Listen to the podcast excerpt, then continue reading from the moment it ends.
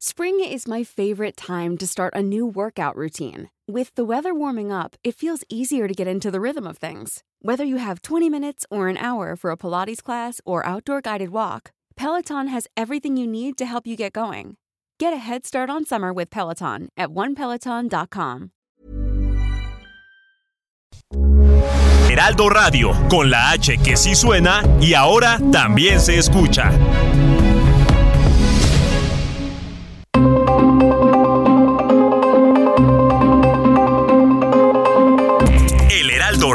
Presenta Zona de Noticias con Manuel Zamacona. Zona de Noticias, el epicentro de la información.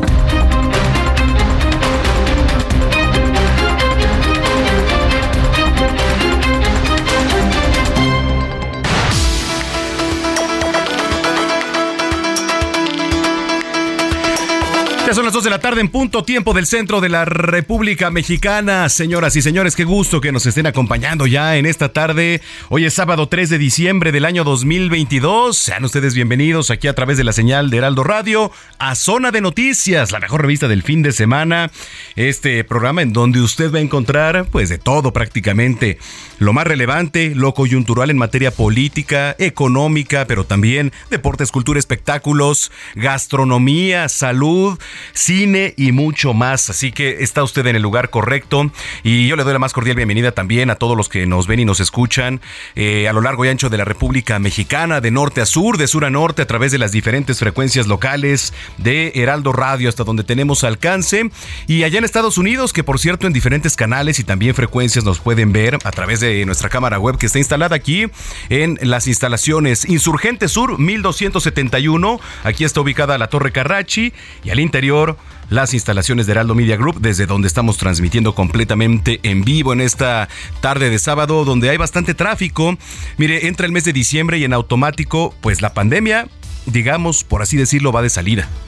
Son casos todavía los que están ahí latentes, pero ya pocos, ¿no? Cada vez se escucha menos el tema de COVID, aunque ahora con las bajas temperaturas, con los cambios de clima, pues también somos muy propensos a adquirir otras enfermedades como la influenza, como la gripe común, entonces hay que cuidarnos mucho y eh, pues estar muy al pendiente del meteorológico nacional para ver pues qué nos depara, ¿no? Pero por lo pronto ahorita pues está soleado, más adelante se espera que haya bastante frío en diferentes zonas, sobre todo las zonas serranas ahí donde pues pega bastante el frío. Más adelante vamos a hacer ya enlace hasta el Servicio Meteorológico Nacional. Oiga, y que por cierto estamos también pendientes porque estaba leyendo un tuit de José Ramón Fernández que dice, el ídolo del mundo, el eterno Pelé está muy delicado de salud, se le detectó cáncer de colon en 2001, lamentablemente también lo tiene en pulmones, intestino e hígado. Ya no responde a quimioterapias, en manos de Dios, el eh, mejor del mundo, de la historia y de todos los tiempos. Hashtag Pelé, esto es lo que escribe José Ramón Fernández. Eh, lamentable porque, bueno, pues eh, es un ídolo estamos viendo una agonía que no nos gusta ver, pero desafortunadamente, pues eh, al no responder a, los, a las quimioterapias, eh, los doctores dicen que quizás es cuestión de, tiempo, ¿no? Entonces vamos a estar muy pendientes de su estado de salud y estar actualizando e informando. También qué es lo que ocurre allá en Qatar. Vamos a actualizarle eh, los Países Bajos por lo pronto. Creo que ya avanzaron a la siguiente ronda y en estos momentos se juega el partido entre Argentina y Australia. ¿Cómo van, por cierto? 1-0 ganando Argentina. Sí, pues se esperaba, ¿no? Un resultado hasta el momento normal. Bueno, pues así la situación, así que yo los invito para que nos escriban a través de redes sociales, arroba Samacona al aire, le repito, arroba Samacona al aire, mándenos ahí sus comentarios, puntos de vista, opiniones, sugerencias y sobre todo también denuncias, qué es lo que está ocurriendo ahí en su calle, en su municipio, unidad habitacional, alcaldía, háganoslo saber y nosotros hay que recordar que nos están monitoreando permanentemente y somos de ustedes ante las autoridades. Y también tenemos un WhatsApp, más adelante se lo vamos a dar. Voy a tener regalos para, pues, para ustedes. Lo primero que tiene que hacer pues es seguirnos en redes sociales, arroba Samacona al aire, tanto en Twitter como en Instagram, ahí estamos, y visitar nuestra página www.heraldodemexico.com.mx. Pues sin más, cuando son las 2 de la tarde con 4 minutos, yo soy Manuel Zamacona y así comenzamos el resumen de noticias.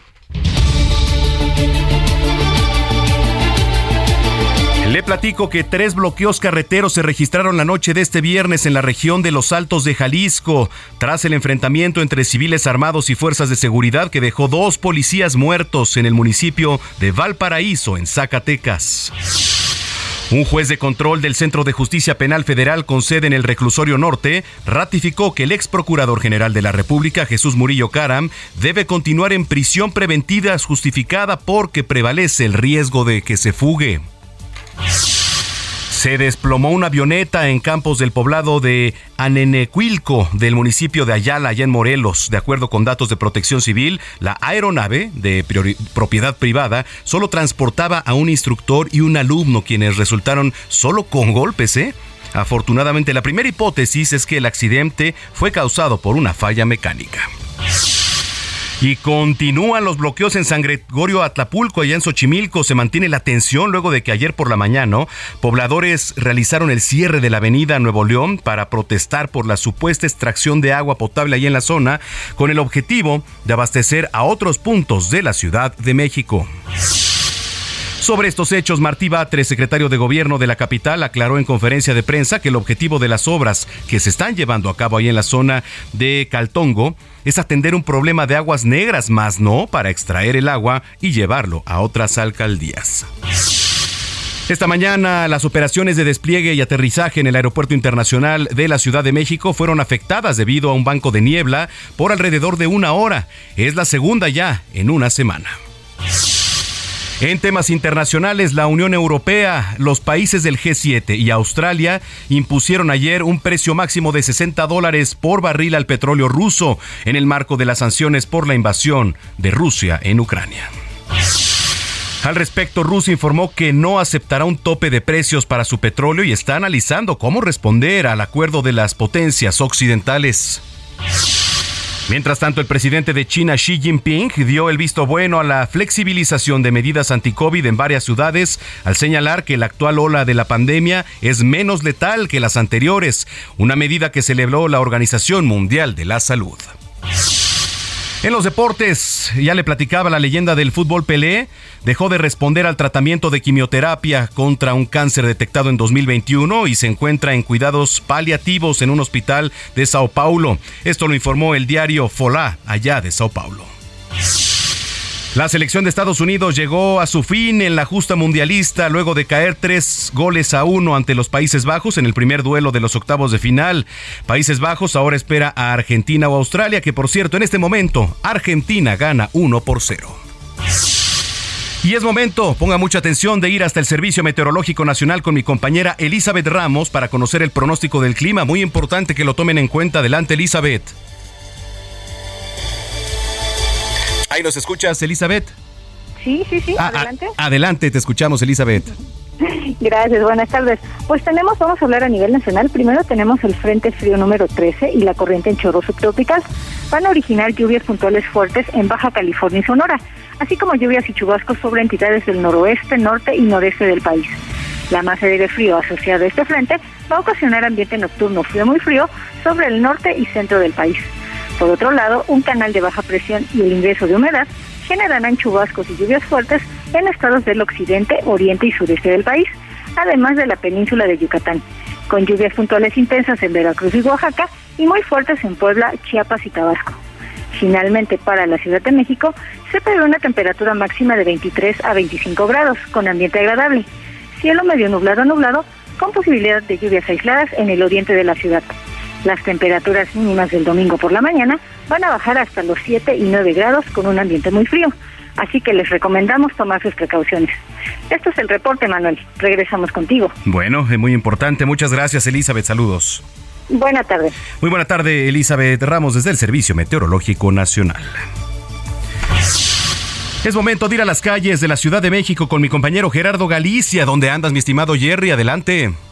Miguel Manuel, excelente tarde y tenemos información para nuestros amigos que van a transitar en los alrededores del mercado de Jamaica. Si van a utilizar la avenida Congreso de la Unión en el bloque de carriles del lado izquierdo, el avance es complicado debido a la romería que se ha instalado. Se están vendiendo arbolitos de Navidad, adornos navideños y por este motivo tenemos reducción a prácticamente un solo carril. Así que de preferencia, si van a utilizar Congreso de la Unión a esta altura, que sea por los carriles de extrema derecha o el bloque de carriles del lado derecho. Si van a utilizar el eje 3 sur, les espera una situación similar, eh, reducción de carriles por la romería que se instala frente al mercado de Jamaica y mucha precaución si en la zona norte de la capital van a utilizar la avenida Aquiles Cerdán justo llegando a la calle de Otoño, para mayor referencia cerca del metro Refinería, hay reporte de una volcadura, se están aproximando equipos de emergencia para tratar de confirmar esta situación. Si van a transitar en la zona, hay que hacerlo únicamente con mucha precaución. Y por lo pronto, el reporte. Bueno, pues estaremos muy pendientes. Gracias, Jerry.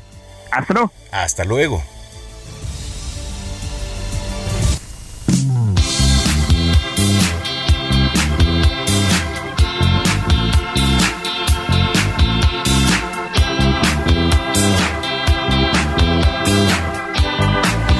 Sí es cierto, hoy se presentan los Bookies ahí en el Estadio Azteca eh, con prácticamente pues todas las localidades vendidas.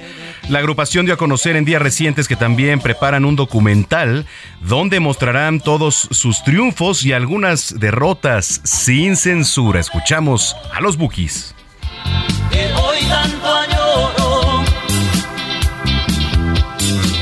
Dijiste que pronto ibas a regresar que jamás me vas a olvidar. Y sigo esperando, te estoy extrañando, no puedo evitarlo, pero estoy pensando que solo fue una fantasía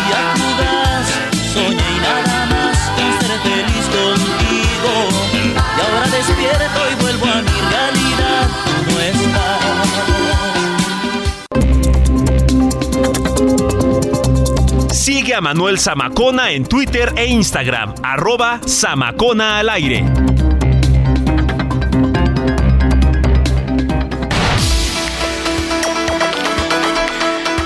Son las 2 de la tarde con 12 minutos en el tiempo del centro. Oiga, eh, vamos a ir hasta la Verde Antequera, allá con mi compañera Karina García, porque el gobernador de Oaxaca, Salomón Jara, eh, presenta protesta a su gabinete ampliado ya justamente este día. Karina, ¿cómo van las cosas por allá adelante?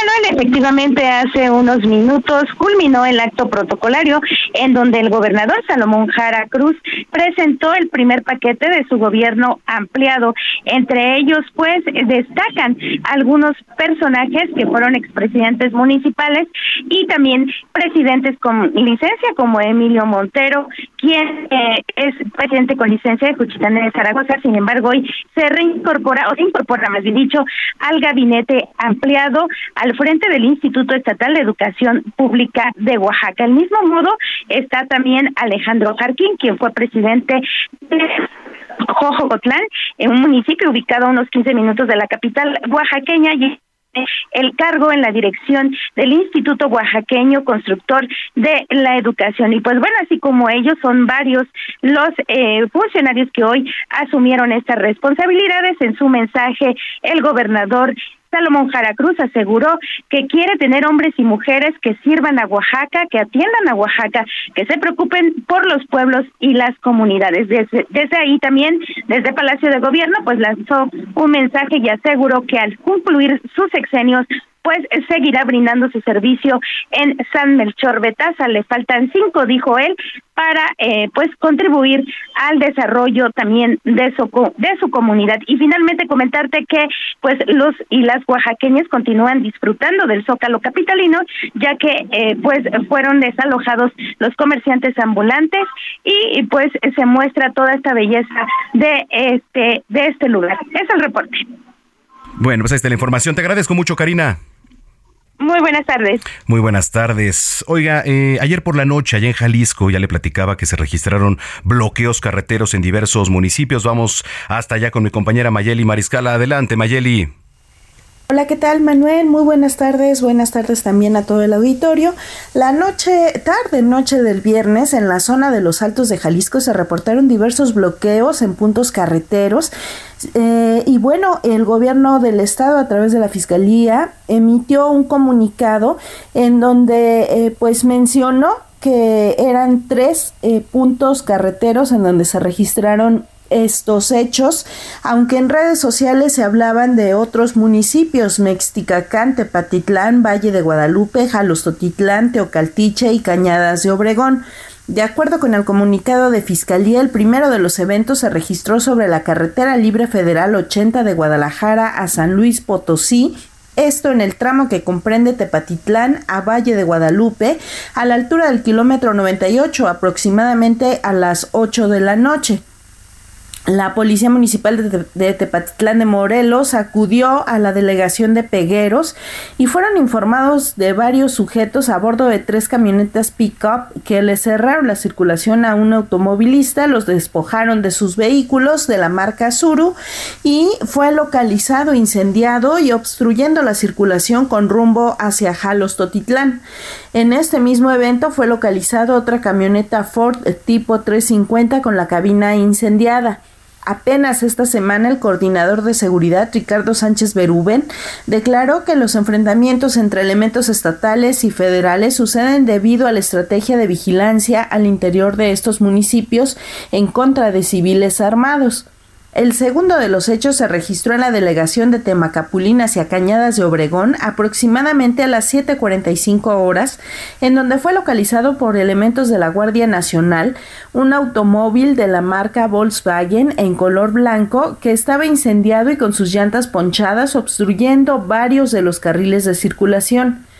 Otro evento tuvo lugar cerca de las 7.30 de la noche en Boulevard Juárez, en la colonia El Puente, esto en el municipio de Teocaltiche, en donde elementos de la Policía Municipal recibieron el reporte en donde se mencionaron detonaciones de arma de fuego. Al arribar al punto localizaron a una camioneta tipo RAM en color negro, sin placas de circulación y con reporte de robo en el estado de Zacatecas, así como otro auto de la marca Chevrolet color blanco, eh, modelo 2018 con placas de aguas calientes, también con reporte de robo y ambos con impactos de armas de fuego en su carrocería.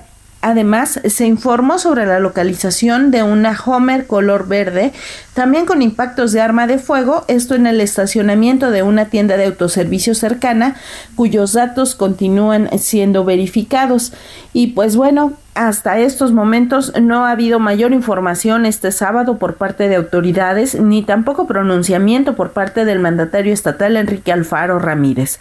Estaremos al pendiente de esta y otras informaciones que se deriven de aquí de Jalisco. Muy buen día para todos. Igualmente para ti, Mayeli Mariscal. Oiga, vámonos hasta Zacatecas. En lo que va de este 2022 suman 52 elementos caídos en la entidad. Estefanía Herrera, adelante. Así es, sujetos armados el día de ayer agredieron a elementos de la Policía Municipal Preventiva de Valparaíso, donde dos de ellos perdieron la vida y uno más resultó lesionado. Y esto pues sucedió en la comunidad de San Antonio de, de Padua, eh, mientras transitaban tres elementos de seguridad cuando fueron agredidos con armas de fuego a la altura de la localidad de Sierrita eh, o, o bien también conocido como la mesita. Y durante esta agresión el, la elemento femenina y uno de los masculinos pues perdieron la vida en el lugar mientras que el otro eh, eh, policía masculino resultó lesionado y fue trasladado a recibir atención médica. Y pues bueno autoridades de seguridad pública informaron que se eh, realizó un despliegue operativo de las fuerzas de seguridad de los tres órdenes de gobierno para hacer acciones de análisis, inteligencia y trabajo de campo que permitan ubicar a los responsables de este hecho. Y pues bueno, con estas muertes ya suman 52 elementos de seguridad que han perdido la vida en la entidad en lo que va del año 2022, entre lo que pues estamos incluyendo policías preventivos, policías estatales, tres elementos de la Guardia Nacional, contando aquí al, al general eh, encargado de la Guardia Nacional que falleció hace unos días y además un elemento más de la Secretaría de la Defensa Nacional. Y pues bueno, esto es lo que tenemos y lo que está ocurriendo aquí en Zacatecas. Qué barbaridad, qué barbaridad, de verdad es que no se deja descansar un rato puros este temas de este calibre, Estefanía. Bueno, pues vamos a estar muy pendientes, cuídate mucho y gracias por la información. Estamos pendientes, Manuel. Buenas tardes. Muy buenas tardes. Oiga, eh, rápidamente le platico, la gobernadora de Quintana Roo, Mara Lezama, dotó de implementos pues, que permiten la atención y prevención de emergencias en la isla de Holbox. A través de la Coordinación Estatal de Protección Civil de Quintana Roo se entregaron 173 equipos para respuesta de emergencias a la alcaldía, cuerpo de bomberos y las asociaciones de hoteleros y restauranteros de la, de la ínsula. La secretaria de Gobierno, Cristina Torres, afirmó que, bueno, además se acordó la realización de un programa de capacitación para que los empresarios turísticos cuenten con conocimiento sobre cómo actuar en caso de alguna contingencia. Y a representantes del sector hotelero y de la sociedad civil de la isla agradecieron este apoyo del gobierno estatal en dichos trabajos y es que no sé si usted vio en la semana de qué manera pues se incendió por ahí un hotel, pasó a un segundo y la verdad es que bastante impactantes las imágenes, en algún momento desesperantes, ¿no? Porque no se podía controlar y se seguía expandiendo. Digo, eh, afortunadamente se logró controlar, pero sí es, es importante que sepamos cómo actuar en materia de protección civil. Bueno, esto en Quintana Roo y en San Luis Potosí eh, denunciaron envenenamiento de perros ahí en la capital. Qué terrible, ¿eh? Pepe Alemán, ¿cómo estuvo la situación? Adelante. ¿Qué tal, Manuel? Muy buenas tardes. Efectivamente, a través de redes sociales, usuarios denunciaron que existe un presunto envenenamiento masivo de perros, felinos y animales silvestres en el poblado San José de Buenavista, a nueve kilómetros de aquí de la capital de San Luis Potosí. En sus publicaciones de redes sociales digitales expresan su malestar, su enojo por la crueldad con la que comenzaron a morir estos animales y llamaron a denunciar a quienes cometen esa brutalidad animal pues eh, eh, los animales son hallados aún con vida y tienen una muerte sumamente dolorosa vertiendo espuma por la boca. Manuel se trata de 25 perros criollos, dos gatos, un zorro y un coyote, cuyos cadáveres quedaron en un área muy reducido, muy reducida de San José de Buenavista, por lo que desde anoche el alcalde capitalino Enrique Galindo Ceballos instruyó el despliegue de personal de ecología, de bienestar animal y de la Secretaría de Seguridad para coordinar el área e iniciar con las investigaciones para saber si la muerte de los animales se debió a un presunto envenenamiento provocado por los vecinos o por la ingesta de agua contaminada del lugar, que es si esta fue la que le causó la muerte. Manuel, fuentes municipales eh, nos dieron a conocer hace unas horas que ya se realizan las autopsias por parte de especialistas para conocer la verdadera causa de la muerte de estos 25 perros, dos gatos, un zorro y un coyote, que mantiene conmocionada aquí a la capital de San Luis Potosí. Y estaremos pendientes. Sí, vamos a estar pendientes a lo que digan las autoridades. Gracias, Pepe. Muy buenas tardes. Buenas tardes, Pepe Alemán en San Luis Potosí, 2 con 22. En Soriana, esta Navidad lo damos todo. Compra uno y el segundo al 50% de descuento en cereales y barras Kellogg's, café tostado y molido, aceite sabrosano y purés de tomate. Sí, el segundo al 50% en cereales y barras Kellogg's, café tostado y molido, aceite sabrosano y purés de tomate. Soriana, la de todos los mexicanos. A diciembre 5, aplican restricciones. Zona de noticias, el epicentro de la información. Este 3 de diciembre, hoy se celebra el Día Internacional de las Personas con Discapacidad, con el objetivo de promover los derechos y el bienestar de las personas con discapacidad en todos los ámbitos de la sociedad. ¿eh? También hacer conciencia sobre su situación en todos los aspectos de la vida. Eh, mire, cada año el Día Internacional de las Personas con Discapacidad, pues desarrolla un lema para que la sociedad pueda trabajar en torno a él. Para este año, el lema dice, soluciones transformadoras para un desarrollo inclusivo, el papel de la innovación para impulsar un mundo accesible y equitativo. Entonces, bueno, pues ahí se pone el foco, ¿no? En la innovación para conseguir sociedades accesibles, equitativas. La Organización Mundial de la Salud incluso pues considera que respetar los derechos de las personas con discapacidad no solo es cuestión de justicia, sino también una inversión de futuro. Así que bueno, pues ahí está. Hoy Día Internacional de las Personas con Discapacidad. Bueno, pues vamos a una pausa, pero comenzamos con nuestra selección musical de este 3 de diciembre. Comenzamos las efemérides de hoy con el cumpleaños de una leyenda del rock. Hablamos de Ozzy Osbourne, quien cumple 75 años y por eso escuchamos Paranoid de Black Sabbath. Así que bueno, con esto nos vamos a ir a una pausa. Recuerde, recuerde seguirnos en redes sociales. Tenemos regalos un poco más adelante para usted. Arroba Samacona al aire. Arroba Samacona al aire y también visitar nuestra página www.heraldodemexico.com.mx. Está usted en zona de noticias, no le cambie, ya volvemos.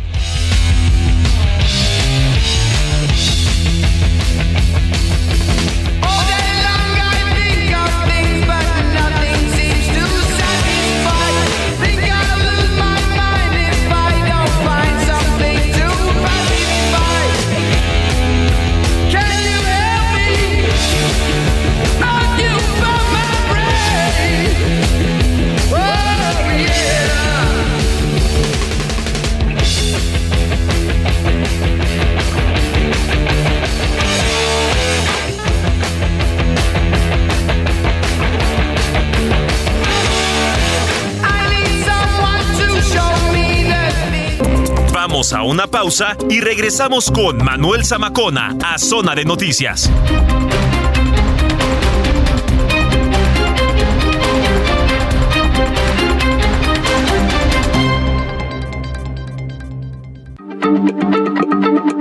Heraldo Radio, la H se lee, se comparte, se ve y ahora también se escucha.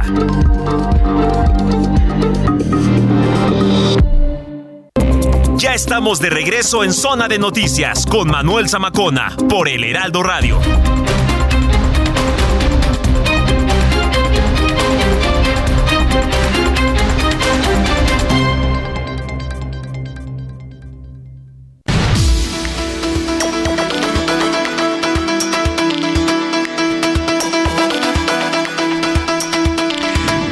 2 de la tarde con 31 minutos en el tiempo del centro de la República Mexicana. Muchas gracias por continuar con nosotros. Si es que ya estaba en sintonía y si lo acaba de hacer, bienvenida, bienvenido a este espacio de noticias a través de Heraldo Radio. Oiga, eh, el presidente Andrés Manuel López Obrador y la Secretaría del Trabajo y Previsión Social pues ya firmaron un acuerdo con el sector obrero, empresarial y el gobierno para otorgar un aumento del salario mínimo por un 20% a todos los trabajadores mexicanos.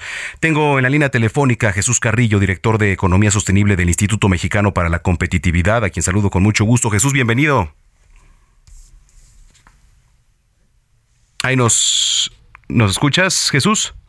Sí, sí te escucho, Ah. Manuel. Ya, gracias, ya te escuchamos. Buenas tardes, encantado de saludarte. Y gracias, igualmente. Oye, a ver, este, ¿cómo ven este aumento del 20% ustedes allá al salario mínimo? Mm, Bueno, eh, yo creo que es una vez más eh, una apuesta importante por la recuperación salarial del país.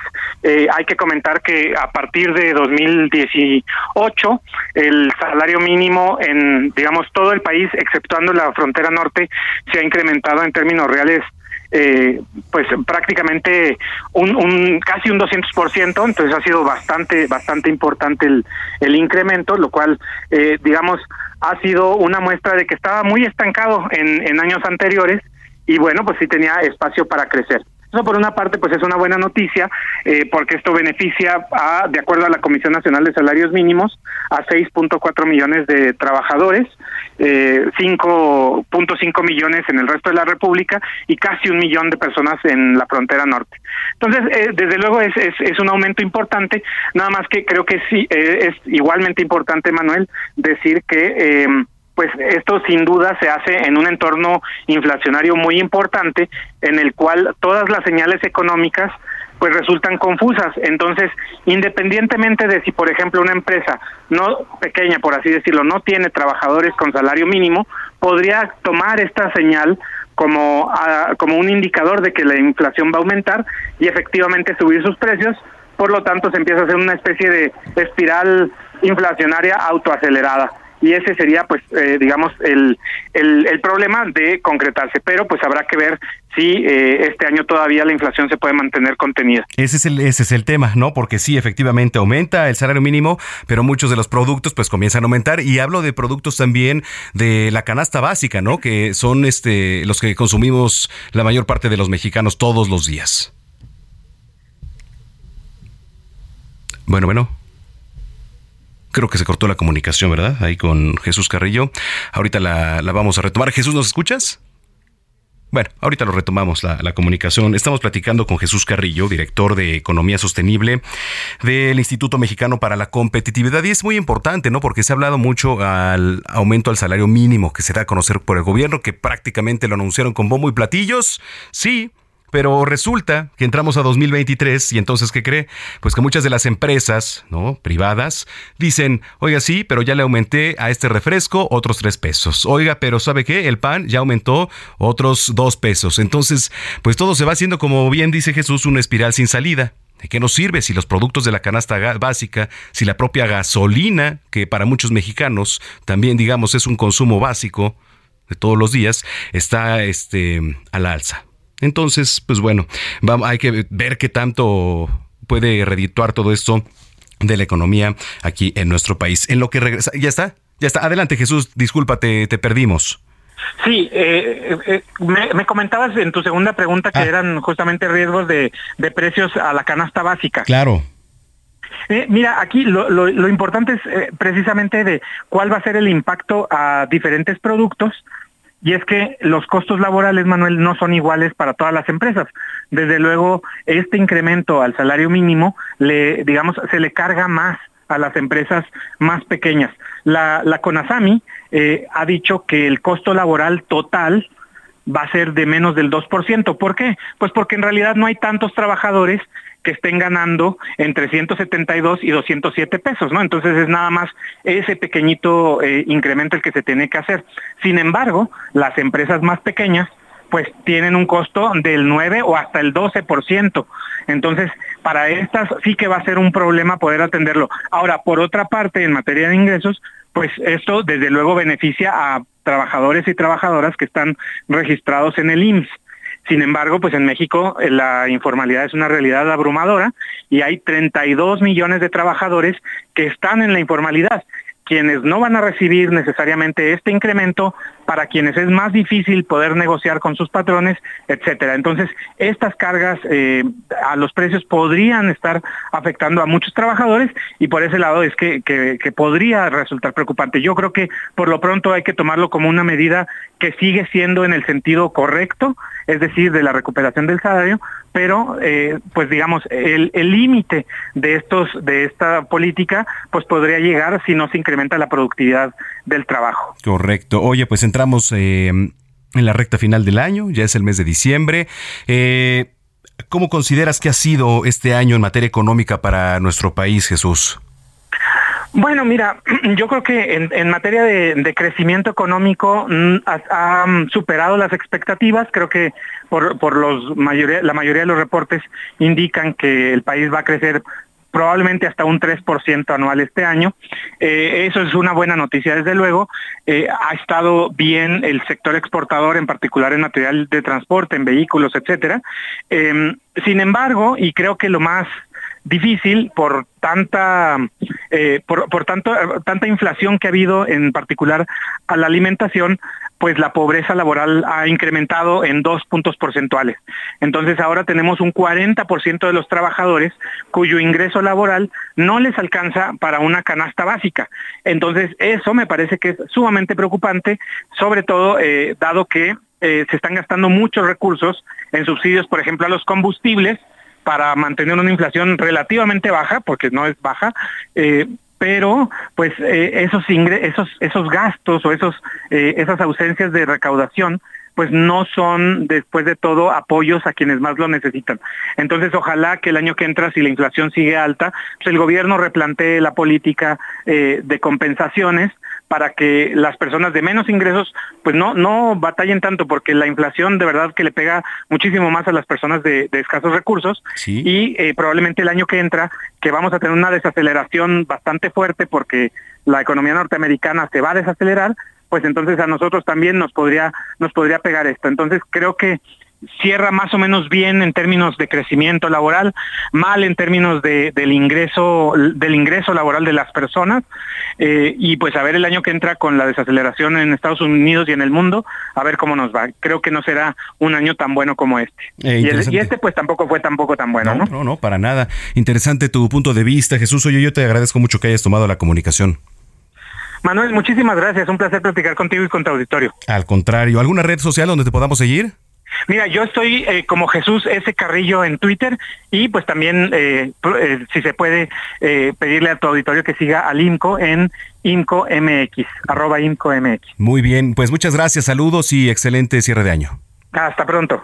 Es Jesús Carrillo, director de Economía Sostenible del Instituto Mexicano para la Competitividad. Dos de la tarde con 39 minutos.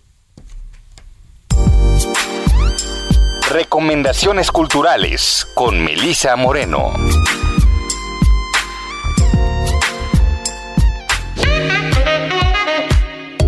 Bienvenidos a la Agenda Cultural del Heraldo de México. Yo soy Melisa Moreno y esta es nuestra selección para Zona de Noticias. La protagonista de Yo maté a un perro en Rumania es una mujer latinoamericana que enseña noruego a inmigrantes, que está por llegar al límite. La soledad la ha llevado a pocos pasos del completo abandono de sí. Queriendo evitar lo peor, su mejor amigo decide llevarla consigo a su natal Rumania, en un viaje que le resulta imposible postergar. Ahí, entre moles de concreto y anuncios de reón, ven desvanecerse el tenue vínculo que los unía como migrantes en la gélida Noruega. Refugiada en el alcohol y los fármacos, rodeada por una lengua que desconoce en un país que no entiende, la joven maestra de idiomas buscará la manera de asirse en este mundo. En medio de tanta obscuridad, encuentra un ladrido quebradizo. La primera novela de Claudia Ulloa Donoso es una audaz exploración de la muerte como idea e intuición, pero también una contemplación incrédula de su reverso, la vida y su terca insistencia. Ulloa Donoso ha escrito un libro que, entre el placer y la fiebre, lleva el lenguaje a sus límites para recordarnos que solo a través de él somos capaces de afrontar ese umbral definitivo que es el fin de la Yo maté a un perro en Rumania, escrito por Claudia Ulloa Donoso, es editado por Almadía. La práctica artística de Cintia Gutiérrez aborda desde distintas perspectivas las estructuras de poder y paradigmas culturales que si bien en crisis continúan sustentando a los estados contemporáneos, es decir, la noción de historia oficial, de territorio e identidad nacional, de patrimonio cultural, de las bellas artes y su presencia en espacios públicos, de tradición artesanal, de crecimiento económico y progreso, así como de conciencia ecológica, entre otros.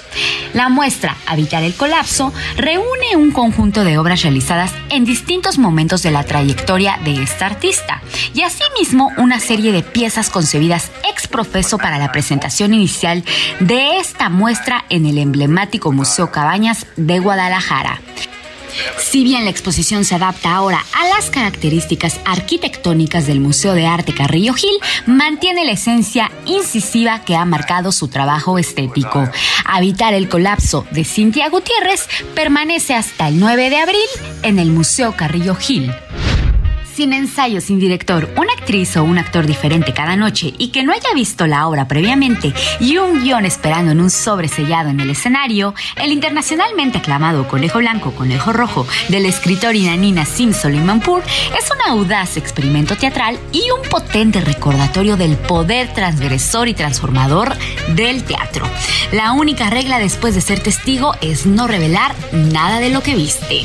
El elenco de esta temporada es Laura Zapata, Daniela Luján, Michelle Viet, Ana Valeria Becerril, La Morra Lisa. Conejo Blanco, Conejo Rojo continúa con su temporada 2022 en la teatrería, todos los miércoles a las 8.30 de la noche. Esta fue la agenda cultural de esta semana. Yo soy Melisa Moreno y me encuentras en arroba melisototota. Nos escuchamos la siguiente.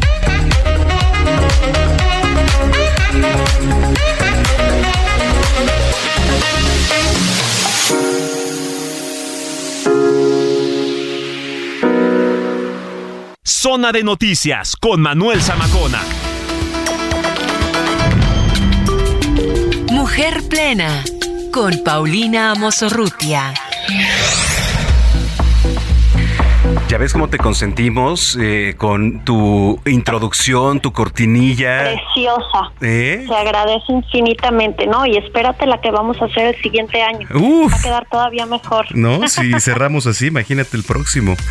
Oye, este, ¿cómo estás, Paulina Mosurrutia? Muy bien, qué gusto saludarte. Fíjate que todavía tenemos el piquito de noviembre, porque en realidad, como todos sabemos, a finales de noviembre se conmemoró el Día de la Eliminación de la Violencia contra la Mujer pero es porque está muy ligado a el Día Internacional de los Derechos Humanos, que es este mes. Y entonces desde Unión Mujer hemos estado haciendo un trabajo importante de investigación de qué pasa con la violencia y específicamente en las universidades, que bueno, termina siendo un microcosmos que nos ayuda a tener un reflejo de lo que pasa en las demás eh, esferas para la mujer.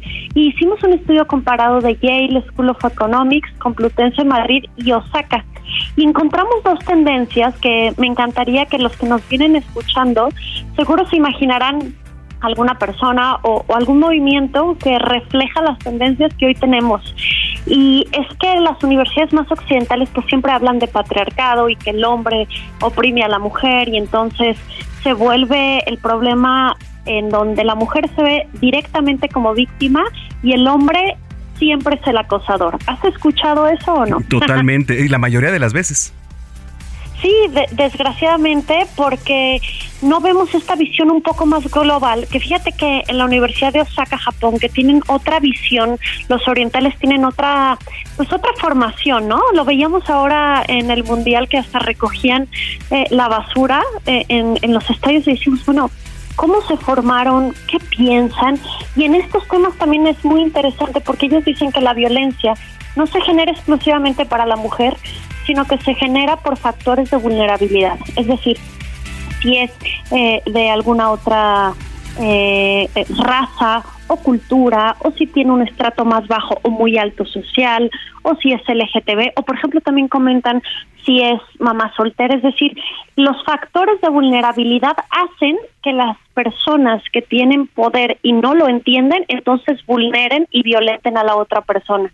Y fíjate que creo que es un punto que tendríamos que entender en México y no solo en las universidades, que en realidad alguien que violenta, y digo alguien, no él que violenta como sexo masculino, alguien que violenta, pues no solo violenta a la mujer, violenta al perro, a la abuelita, al maestro, en realidad a quien se le acerca. Entonces, creer que vamos a acabar eh, la violencia contra la mujer exclusivamente desde las mujeres y solo luchando solas, pues es una locura, ¿no? Sí, ayer platicaba también con una persona que me comentaba también de la falta de protocolos, ¿no? El saber qué hacer, por ejemplo, en trabajo tanto de la iniciativa pública como privada, tener protocolos para saber cómo actuar, porque muchas veces se sufre de hostigamiento. Y digo, la, y como tú comentas, ¿no? La mayoría de las veces es del hombre hacia la mujer, pero también existen casos eh, a la reversa, ¿no? Entonces, saber qué hacer, cómo actuar, qué, en dónde denunciar, ¿no? Etcétera. Y estamos muy escasos en eso.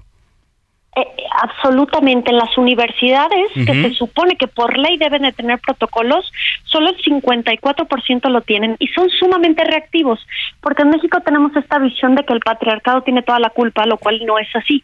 Y en y en Osaka lo que hacen es que priorizan, digamos, la paz de la comunidad.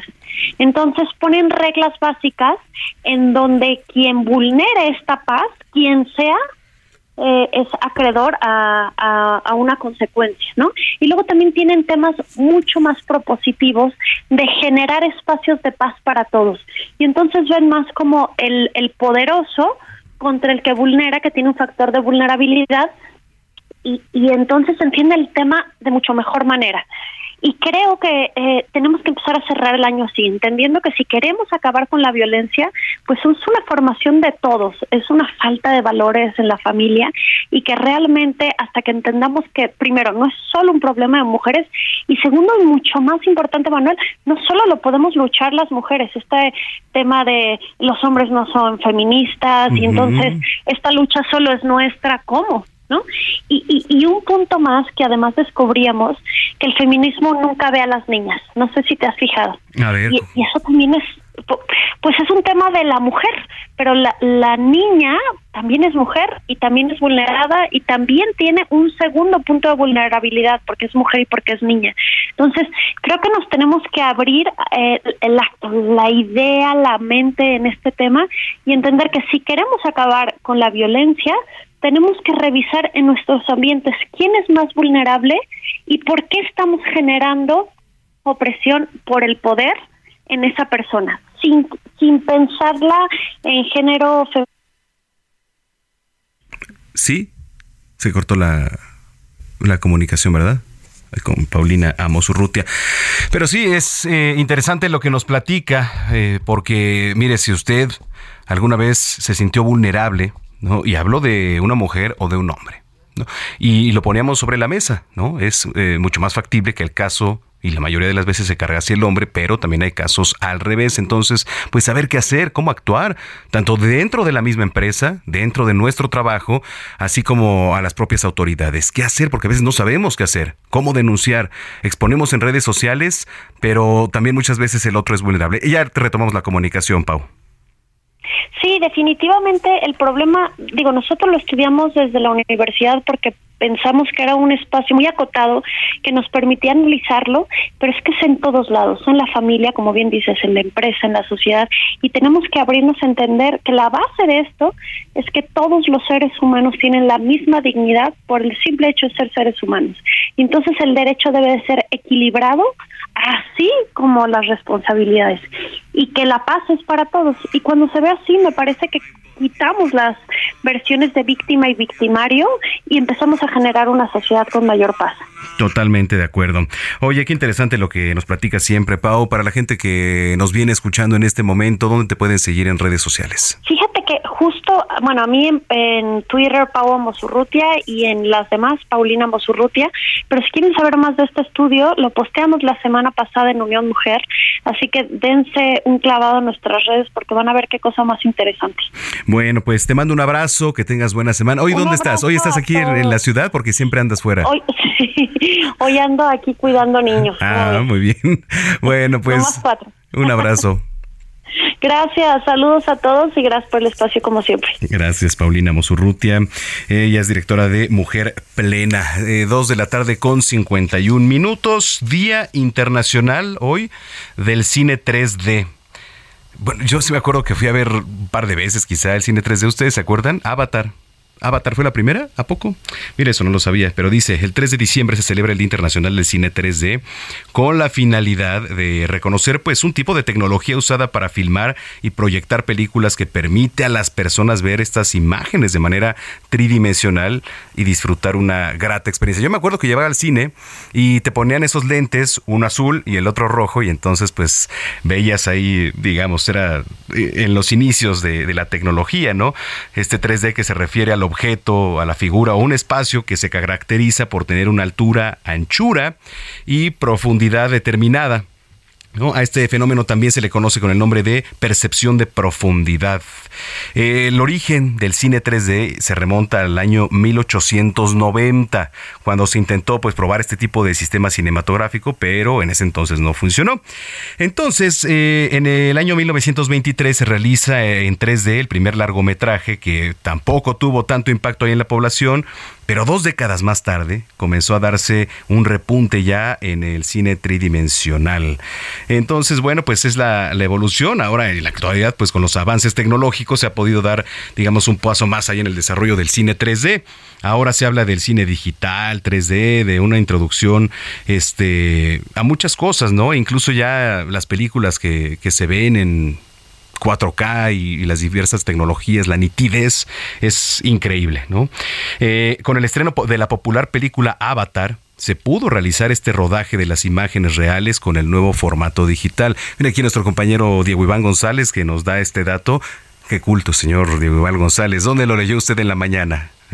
Ah, ¿no? Ajá, muy bien. ¿A poco? Ah, ya. Dice acá nuestro querido Diego Iván González que ya se va a estrenar la número 2 de Avatar. Ándale. Pues ahí está. Tres años después de la primera, nos dice. Trece. Ah, sí, trece. No, pues ya, ya tiene rato. Muchas gracias, Diego. Bueno, y vamos a ir a la pausa, pero seguimos con la selección musical de hoy y un estreno del boricua Arcángel, quien lanzó el día de ayer su nuevo álbum titulado Señor Santos. Y por eso escuchamos La Yumpa junto con el conejito malo, Bad Bunny, que por cierto ya este mes se presenta aquí en el Estadio Azteca. Mire, por aquí están locos, ¿eh? Porque se van a lanzar. Bueno, pues vámonos. Eh, síganos en redes sociales, arroba Samacona al aire. Síganos, arroba Samacona al aire. Vamos a ir a una pausa. Esté pendiente, regresamos con Paulina Bascal, que nos va a preparar algo aquí bastante sabroso. Ya se están relamiendo los bigotes aquí en cabina, así que no le cambie. Ya volvemos a Zona de Noticias. Posible que falle esta combinación de flow, una ensalada mixta.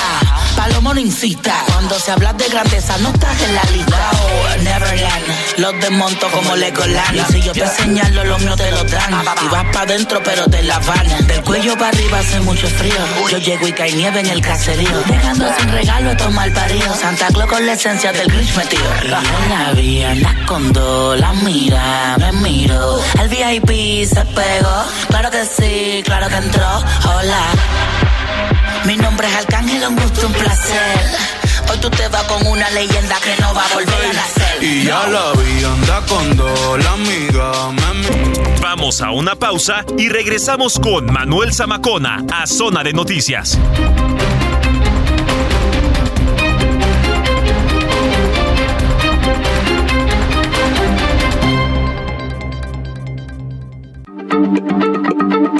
Heraldo Radio, la H se lee, se comparte, se ve y ahora también se escucha.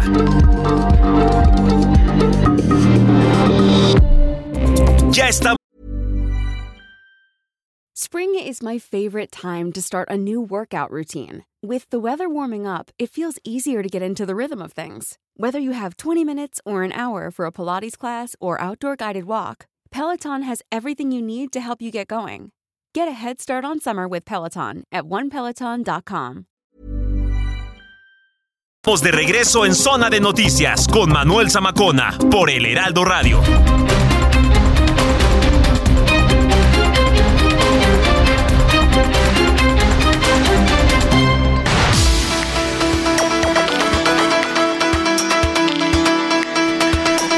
Las 3 de la tarde en punto, en el tiempo del centro de la República Mexicana. Muchas gracias por continuar con nosotros. Si es que ya estaba en sintonía, si lo acaba de hacer, sea bienvenida y sea bienvenido a Zona de Noticias a través de la señal de Heraldo Radio. Saludamos a toda la República Mexicana, de norte a sur, de sur a norte, en Estados Unidos, a nuestros paisanos también que nos ven y nos escuchan a través de Now Media Radio, Now Media Televisión. Saludos a quienes nos ven también en diferentes canales locales allá en Beaumont, Houston, Chicago, Atlanta, en Corpus Christi, en Florida. Los abrazamos y les mandamos las mejores vibras. En este 3 de diciembre del año 2022, eh, no sé cómo ande, porque como nunca abren aquí la ventana y les gusta estar a obscuras, la verdad es que no sé cómo anda el clima allá afuera. Hace frío, no hace frío, hay sol, no hay sol, o sea, no alcanzo a ver la verdad. Cuando yo llegué, cuando yo llegué, a veces poquitito de calor, digo, estaba el sol, ahorita no sé, no puedo ver allá al exterior. Pero bueno, ahí me avisas cómo anda. A ver, a ver, ábrele tantito, maestro Vieira, por favor, nada más quiero ver cómo, cómo está por ahí, si está nublado, si quizás un poco de frío. Bueno, ahorita que sí, exactamente, se va a chamuscar porque aquí parecen vampiros. No se hace nubló, ¿verdad? Un poquito ya está nublado. Bueno, por lo menos aquí en la zona centro del país. Y bueno, eh, ya platicábamos con el Servicio Meteorológico Nacional, tomé sus previsiones porque va a seguir aumentando el frío en diferentes zonas. Y escríbanos en redes sociales, arroba Samacona al aire, le repito, arroba Samacona al aire y lo invito también para que visite nuestra página www.heraldodemexico.com.mx. Ya entramos de lleno a la segunda hora de información y ya está por aquí Gina Monroy, nuestra jefa de información, para actualizarnos con el resumen.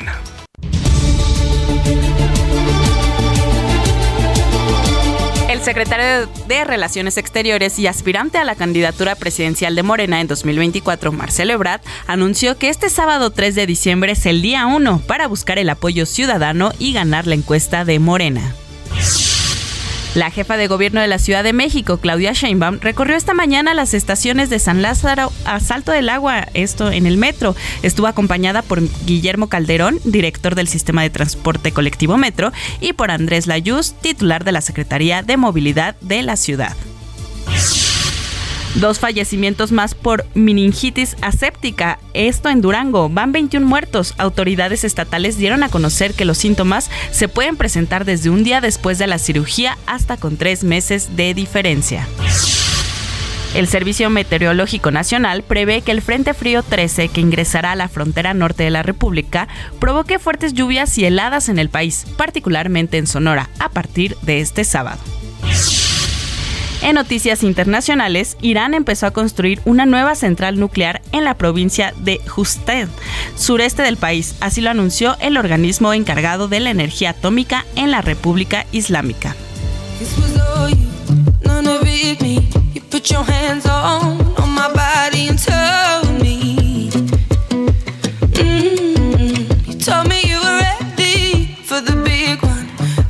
Acuerdo con algunos informes, la cantante británica Adele está considerando casarse en la primavera de 2023 con su novio Rich Pau. Adele actualmente realiza su temporada de conciertos en Las Vegas, denominada Weekends with Adele, la cual se extenderá hasta el 25 de marzo de 2023.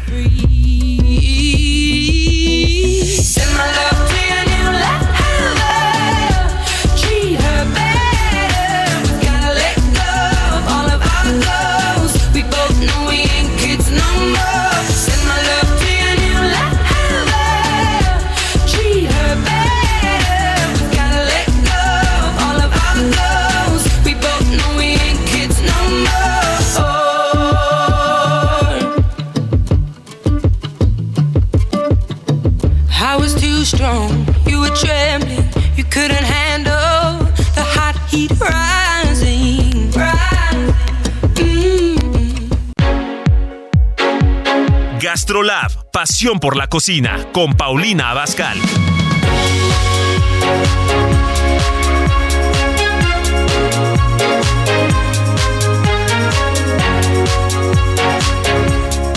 Bueno, pues cuando son las 3 de la tarde ya con 5 minutos, me da muchísimo gusto saludar, a pesar de que nos vimos esta semana por aquí en las instalaciones de Heraldo, a mi querida Paulina Abascal. ¿Cómo estás, Pau?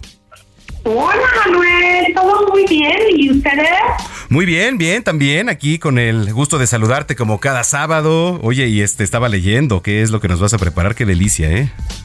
Ay, no, bueno, es que ya llegó mi temporada favorita del año, que por supuesto es la Navidad, y con ella muchas recetas que vamos a estar compartiendo en este en este mes cada sabadito. Me parece excelente. Oye, pues platícanos, ¿qué vamos a hacer hoy? Estoy listo Mira, con mi vamos a hacer recetario. un puré de camote que es súper fácil de hacer y muy rico, pero tiene sus trucos. Entonces es justo lo que yo les quiero mostrar. Vamos a preparar eh, el puré con el camote que es el amarillo Ujú. Y van a comprar cuatro piezas del camote amarillo por una pieza de papa. Ok. Es muy importante saber que todos estos tipos de vegetales, bueno, de, de, de, sí, de tubérculos, se tienen que empezar a cocinar a partir de agua fría. Si tú lo haces con agua hirviendo, no, eh, o sea, el, el almidón que contienen no va a estar perfecto y te va a quedar un puré muy aguado. Correcto, entonces empezar a cocinar desde agua fría. Desde agua fría, tanto los camotes como las papas cortadas en cubitos. Por otro lado, vas a poner eh, un poquito de jugo de mandarina natural y ralladura y lo vas a reservar. Ajá. Bueno, una vez de que tus camotes ya están cocidos y también la papa, lo que van a hacer es que los van a moler con un poquito de azúcar. Por la cantidad que yo te estoy diciendo, van a poner media taza de azúcar, una cucharada de vainilla, dos cucharadas de mantequilla Ajá. Y van a moler y moler y moler hasta que quede completamente hecho puré. Ok. Una vez de que lo tienen así, lo van a poner en un refractario y lo van a cubrir con malvaviscos. Ajá. ¿Y cubrir? Con malvaviscos. Eh, ¿De los grandes o de los pequeños? A mí me gusta de los grandes, para que se fundan y el puré, cuando tú lo calientes y lo sirvas con el pavo, con una pierna o algo así, pues te quede perfecto, que no se vayan a quemar esos malvaviscos. Correcto. Ajá. Y entonces ya para acompañar tu pavo, tu pierna o la proteína que tú decidas, metes tu puré de camote al horno a que estos malvaviscos se gratinen y está listo para comérselo y disfrutar. Ah, ¿Al horno como por cuar- con cuánto tiempo lo, lo ponemos aproximadamente? Nada más a que se caliente y se gratinen. Manuel, yo calculo que unos 15 minutos está bien, pero también dependemos mucho de cómo sea el horno de cada quien. Como el puré ya está cocido, nada más es cuestión que se caliente y que los malvaviscos se fundan. Correcto. Oye, pues, y, y ya está listo para servirse así en el mismo refractario, ¿no? Sí, yo lo saco tal cual del horno y así tal cual yo lo pongo en, en la mesa con algo. Hay que tratar de seleccionar un, pues, un refractario bonito. Claro. Y al lado de todo el pavo y de toda la proteína que yo ponga el día de la Navidad, es que yo pongo ahí el puré de camote. Oye, a ver, qué delicia. Para los que nos vienen escuchando, eh, les voy a repetir de la receta de este puré de camote con malvaviscos. Bueno, hay que comprar camote del amarillo, cuatro piezas por una pieza de papa. Y eh, lo vamos a empezar a cocinar, pero desde el agua fría, ¿vale? Y lo vamos a cortar en cubos. Entonces, eh, le vamos a poner jugo de mandarina natural y ralladura, pero esto lo hay que reservarlo. Bueno, luego vamos a moler tanto el camote como la papa con un poco de azúcar y una cucharada de vainilla. Dos cucharadas de mantequilla y lo vamos a moler entonces hasta que quede prácticamente hecho puré. Eh, vamos a poner en un refractario y lo vamos a cubrir con malvaviscos, de preferencia de los grandes. ¿Vale? Eh, vamos a meter este puré que ya está hecho al horno y vamos a esperar a que quede calientito, que se gratine y que los malvaviscos pues, pues, agarren una consistencia, digamos, pues ya gratinada. Lo que me quedó duda, Pau, es eh, el jugo de mandarina natural, por ejemplo, ¿dónde lo ponemos? El jugo de mandarina lo vas a agregar, el jugo de tres mandarinas, lo vas a agregar junto con el azúcar y la mantequilla cuando estés haciendo tu puré. Ay, Ah. perdóname que no te lo mencioné, pensé que sí. Sí, no, perfecto. Ahí está entonces, esa era la duda cuando estemos este, moliendo para que quede hecho puré. Perfecto, pues ya tenemos nuestro puré de camote con malvaviscos. Oye, qué rico, ¿eh? Qué rico suena para esta temporada también, que nos dé calorías para el frío que viene. Deliciosa. No, muy bien. Oye, qué, qué, qué delicia, querida Paulina Abascal. Esta receta y más, ¿en dónde las encontramos? Bueno, recuerden que estamos lunes, miércoles y viernes al estilo de Paulina Bascal de 11 a 12 en el canal de, de Sky y de Easy y también en el 8 de televisión abierta. Martes y jueves estamos en GastroLab en los mismos canales. Y bueno, también pueden encontrar este muchas más recetas en mis redes sociales, eh, Paulina Bascal, el de la palomita azul. Por favor, no acepten invitaciones. Correcto. Bueno, pues te mando un abrazo, que tengas buen fin de semana y estamos en comunicación, Pau. Igualmente, muchas gracias, Manuel. Cuídense mucho, por favor. Gracias, es Paulina Abascal, aquí en Zona de Noticias. Ya son las 3 de la tarde con 12 minutos. Sigue a Manuel Zamacona en Twitter e Instagram, arroba Zamacona al aire.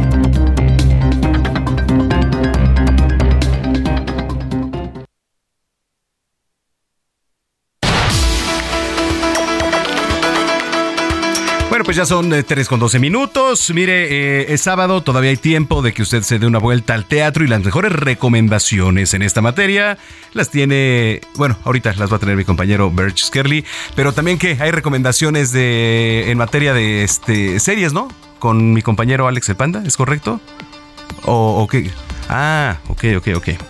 Bueno, ahorita entonces vamos con las recomendaciones. Mire, eh, ¿por qué le platico? Porque están enlazando a una autoridad para que nos hable sobre eh, el programa de alcoholímetro, que como usted sabe ya está operando las 24 horas y además dos puntos. Mire, ayer que venía de, de uno de los puntos, me tocaron un par de alcoholímetros ahí sobre... mm, eh, ¿Cuál era la, la calle Eje 3?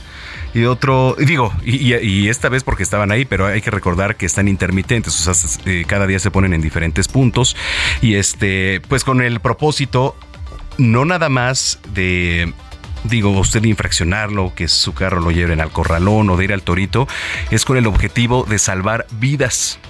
¿Por qué? Porque está comprobado que a raíz de la implementación de este sistema, del alcoholímetro, de este programa, pues se, se han salvado más vidas, se ha reducido el índice de accidentes automovilísticos y pues ese es el principal objetivo. Me parece uno de los programas más exitosos sin duda y, y déjese usted en el sexenio que se haya implementado. ¿eh? O sea, a nivel Latinoamérica es de los programas más exitosos que hay, ¿no? Porque inhibe inhibe sin duda.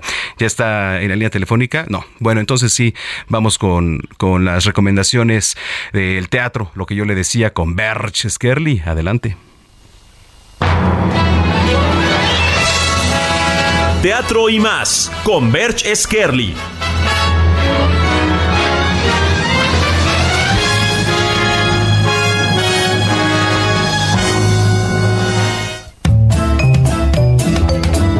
Muy buenas tardes. Un saludo a todo el auditorio de Heraldo Noticias. Una vez más, sean todos bienvenidos a Teatro y más. En este segmento haremos un recorrido dentro de los montajes más relevantes de la escena teatral de la Ciudad de México.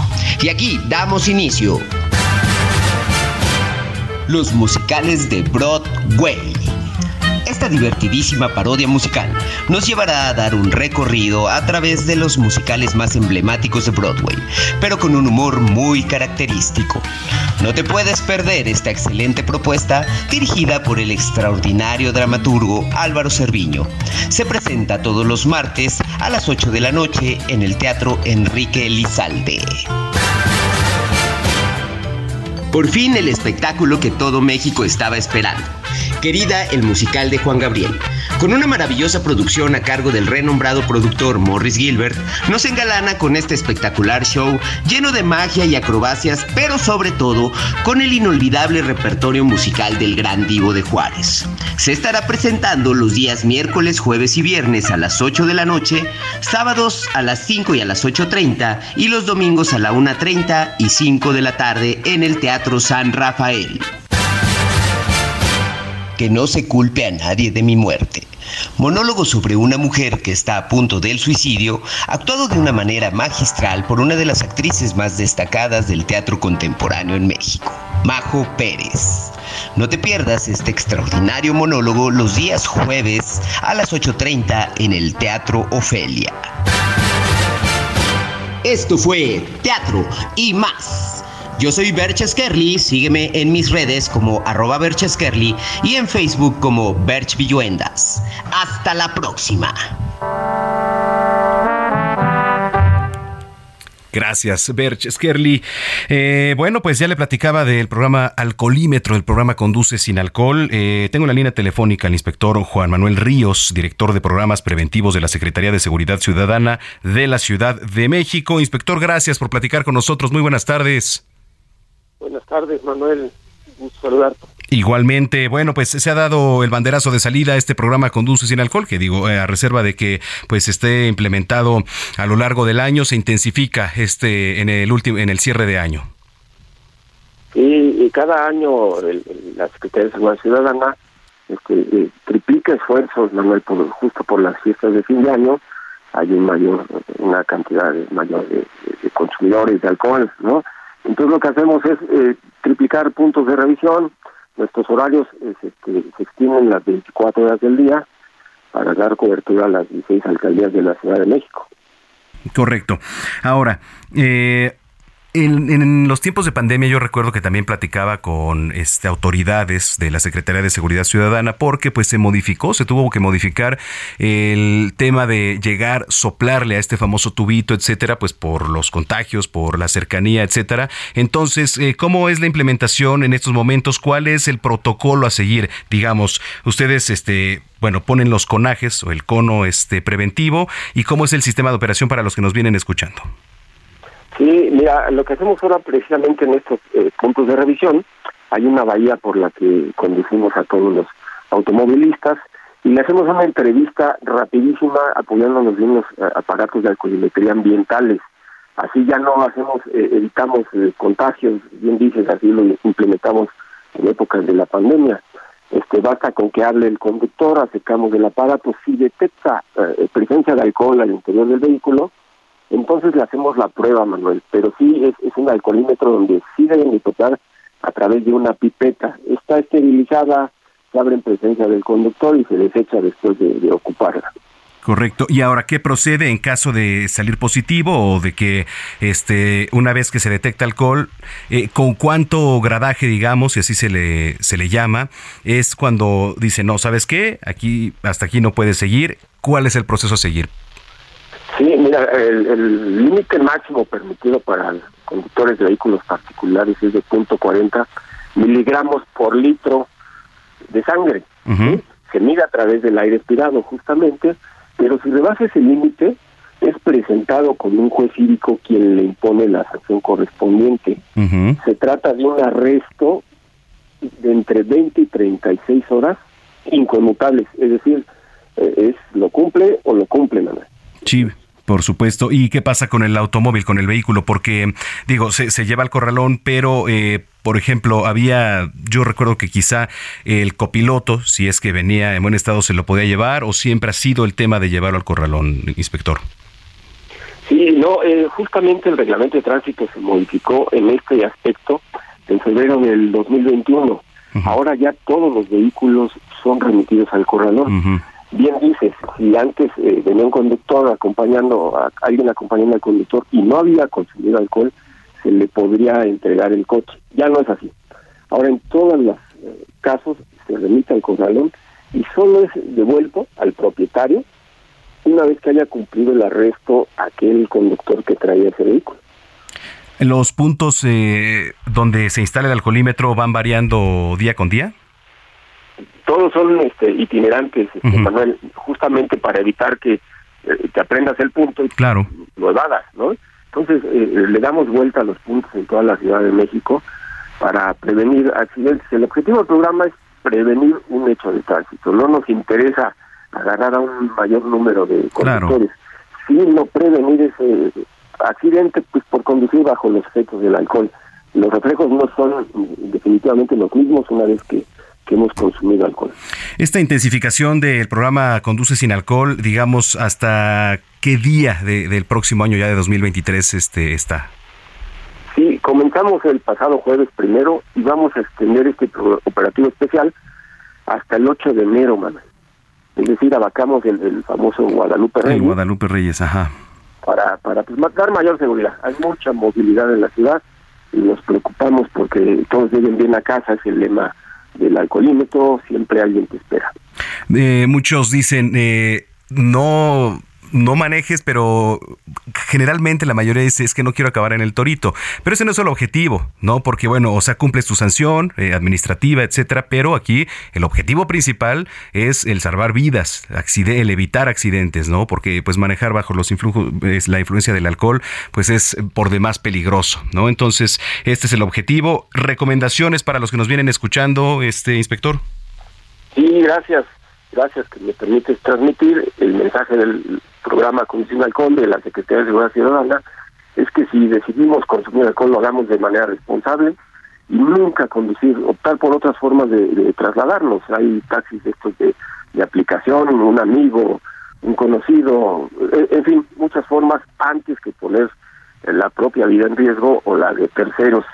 Y una más, que, cooperen con el programa. Si bien es cierto, a veces este, reducimos un poco el, tránsito por los puntos de revisión, es rapidísimo, lo estamos haciendo muy rápido, pero sí nos ayuden a, cooperar con el programa, a revisar eh, eh, rápido y que puedan continuar con su camino.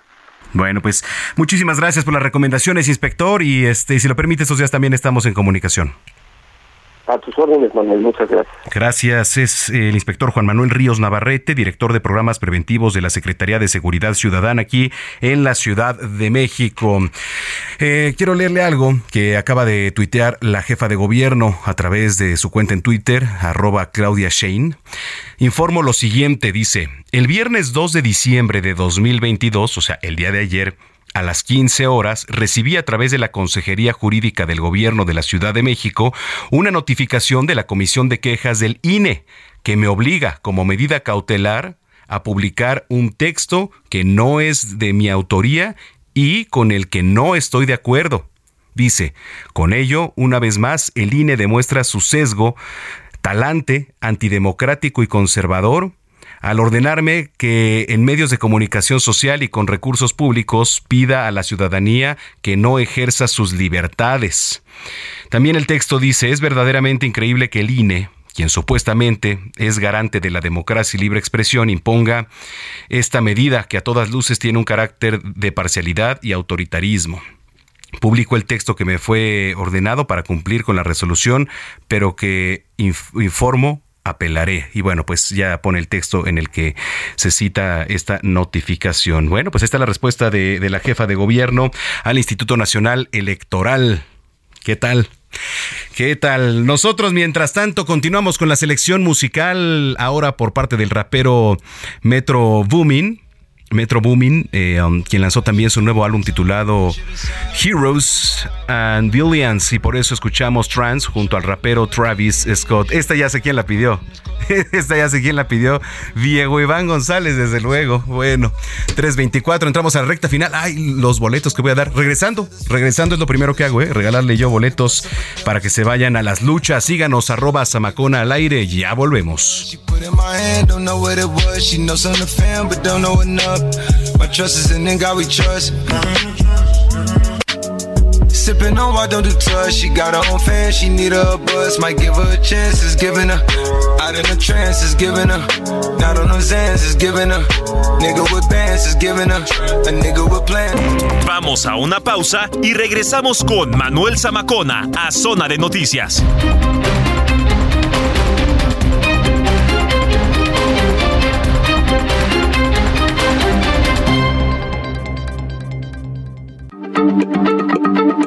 Heraldo Radio, la H se lee, se comparte, se ve y ahora también se escucha.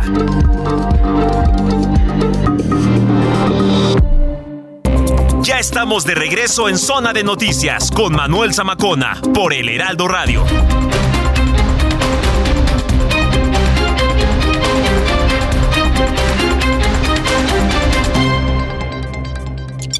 Hablemos de tecnología con Juan Guevara.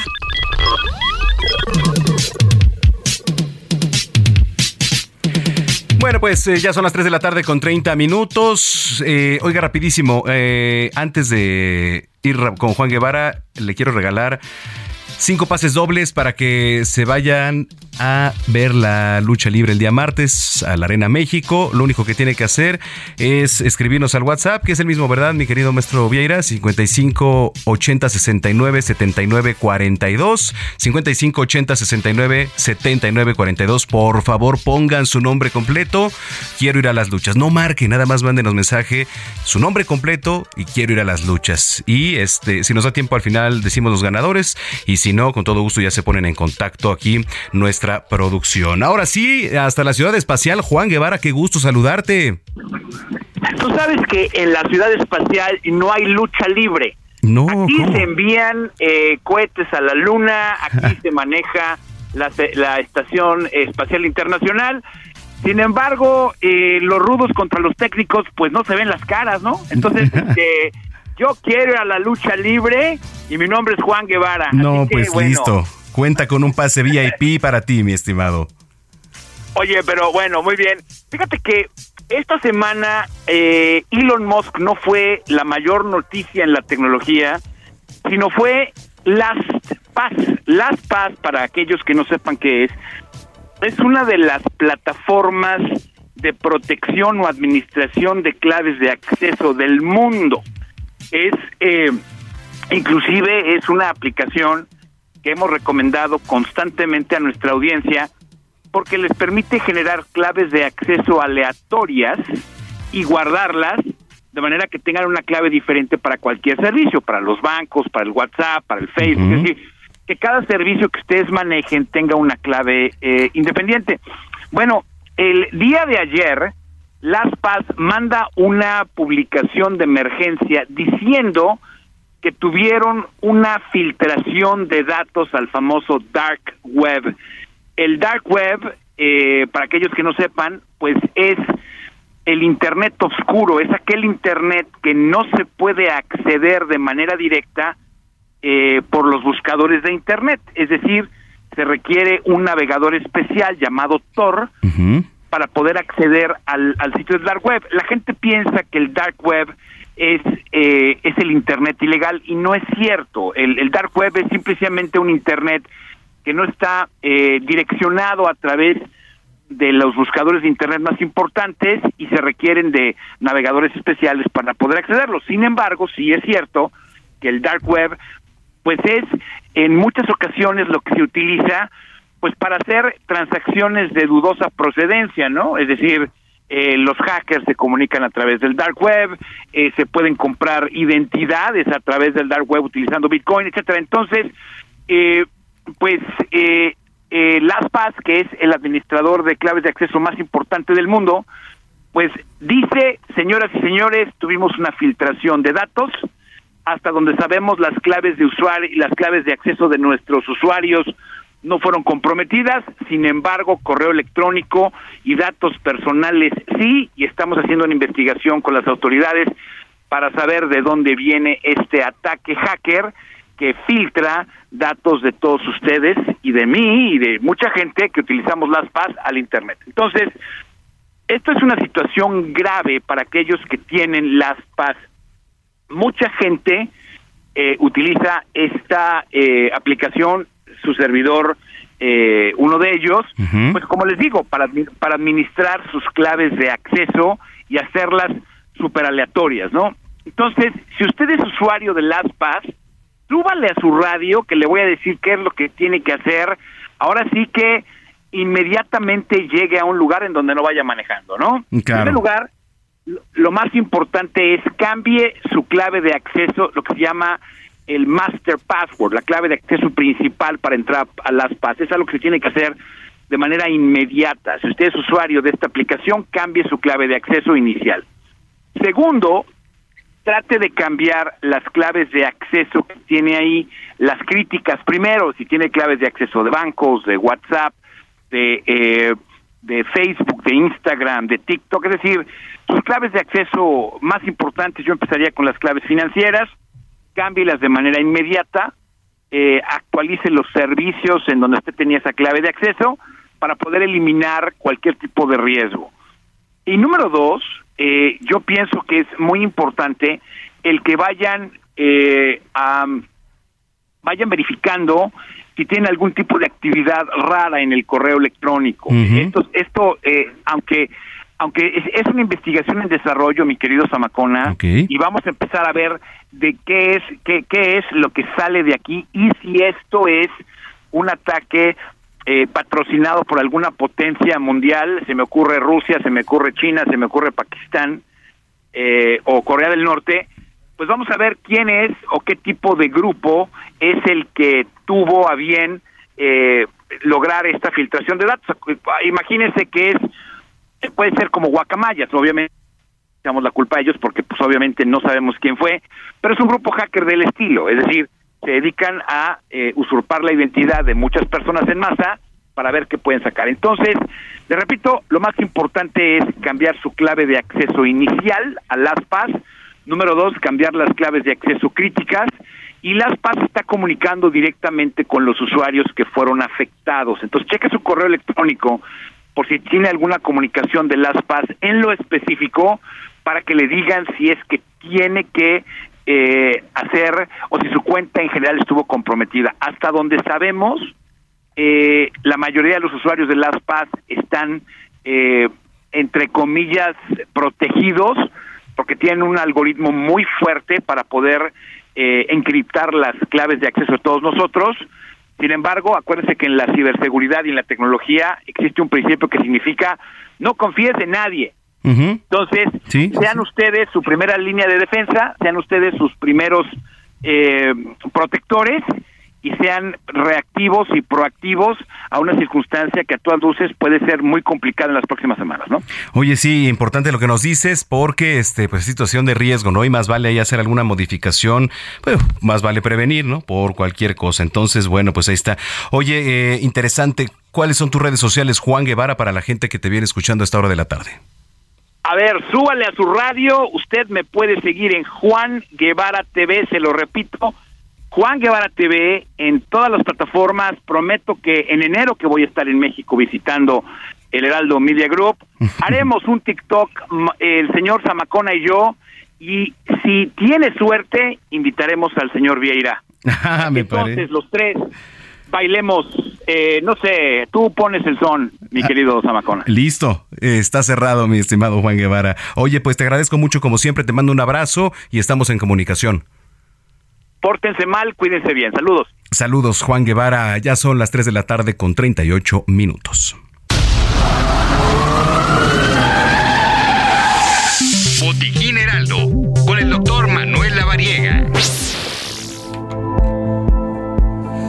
Bueno, rapidísimo antes de ir con mi tocayo La Variega, eh, quiero informarle, eh, ya se emitió un boletín médico sobre la salud de Pelé, que bueno, ahorita dice, mis amigos, quiero mantener a todos tranquilos y positivos, estoy fuerte, con mucha ilusión y sigo mi tratamiento como siempre. Esto es lo que dice Pelé en un mensaje en redes sociales. Sabemos que está muy delicado de salud, pero bueno, aquí vamos a estar monitoreando también qué es lo que ocurre eh, y en la medida de lo posible, pues informarle aquí y también a través de nuestras redes sociales. Y la otra, nos escriben por acá, dice, hola Zamacón, ayúdame por favor a localizar a mi perro, se llama Tita, pero también entiende por mango.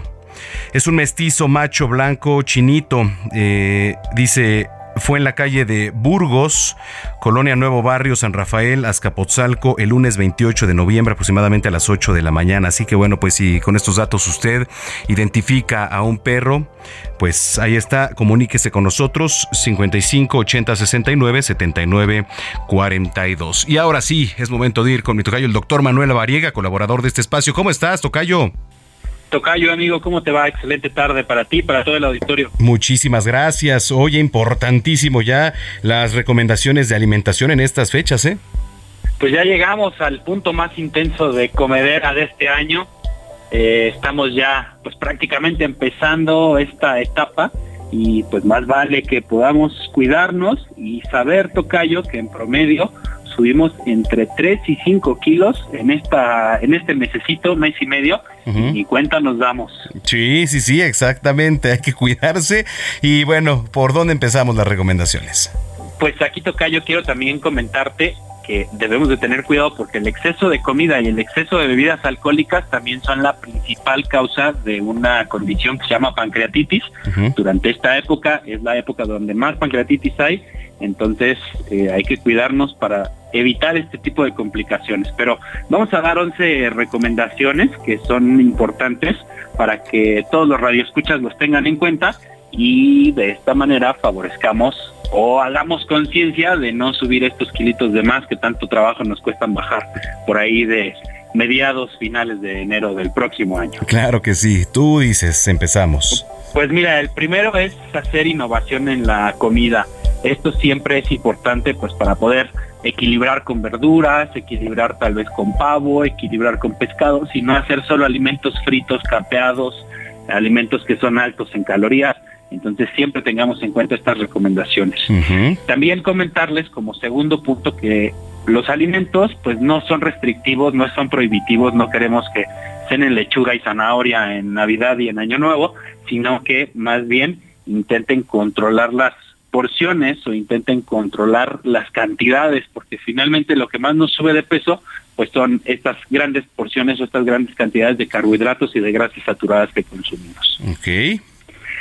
Tercer punto típico, y eso tú me vas a poder platicar eh, de algunos comentarios que seguro has escuchado de algunos amigos que nos dicen, no voy a desayunar ni a comer el día de la Navidad, o un día antes, la noche para poder llegar con todo a la cena, ¿no? Exacto, sí, para hacer hueco. Pues sí, eso no es opción, no hay que saltarse ninguna comida, porque lejos de ayudarnos, pues nos puede llegar a condicionar también ahí pues resistencia a la insulina y también nos puede llegar ahí a generar gastritis, entonces pues mejor no saltarse ninguna comida. Correcto. Número cuatro, pues bueno, los postres están a la orden del día, así que pues hay que tratar de evitar estos postres que tienen muchas calorías, que son muy procesados, preferir la fruta. Ahora es buena época de ponche, yo soy adicto al ponche, déjame decirte, pero eh, pues bueno, hay que evitar estos pasteles y todos estos postres que son deliciosos, pero que tienen gran cantidad de carbohidratos. Así que pues hay que tratar de porcionarlos. Me parece perfecto. Sí, el ponche es delicioso, pero sí, este, trae mucha fruta, mucho azúcar, entonces, este, ojo con eso también. Sí, y justo pues ese es el quinto punto también, controlar este consumo de azúcar, porque es el ponche más el pastel, más la ensalada de manzana, más el refresco, más el traguito ahí que de repente nos tomamos de digestivo después de la comida. Entonces, bueno, se van sumando porciones y porciones de carbohidratos. Ok, ese es el... ese es el quinto, punto. Vamos al sexto también, consumir eh, sal con moderación sobre todo en pacientes hipertensos, sobre todo en pacientes diabéticos, porque recordemos, la sal la necesitamos, el sodio lo necesitamos para el correcto funcionamiento de nuestra glándula tiroides, pero idealmente no debemos de consumir más de 4 gramos de sal y seguro todos se preguntarán, pues, ¿cómo le puedo hacer para medir cuánto es eso en, en una porción que yo pueda entender? Cuando van a las taquerías y les dan los sobrecitos de sal, cada sobrecito trae medio gramo de sal. Entonces, para que más o menos tengan una idea, deben de estar entre 4 y 6 sobrecitos de esos al día, ya en la preparación de los alimentos incluso. ok, correcto. El séptimo punto, moderar el consumo de alcohol. Esto es importantísimo porque de repente nos tomamos una y nos vamos como hilo de media y ya cuando vemos ya perdimos la cuenta. Se les pica la muela, Tocayo. Exacto, Tocayo, tú sí sabes. muy bien. Sí. Punto número 8 agua abundante.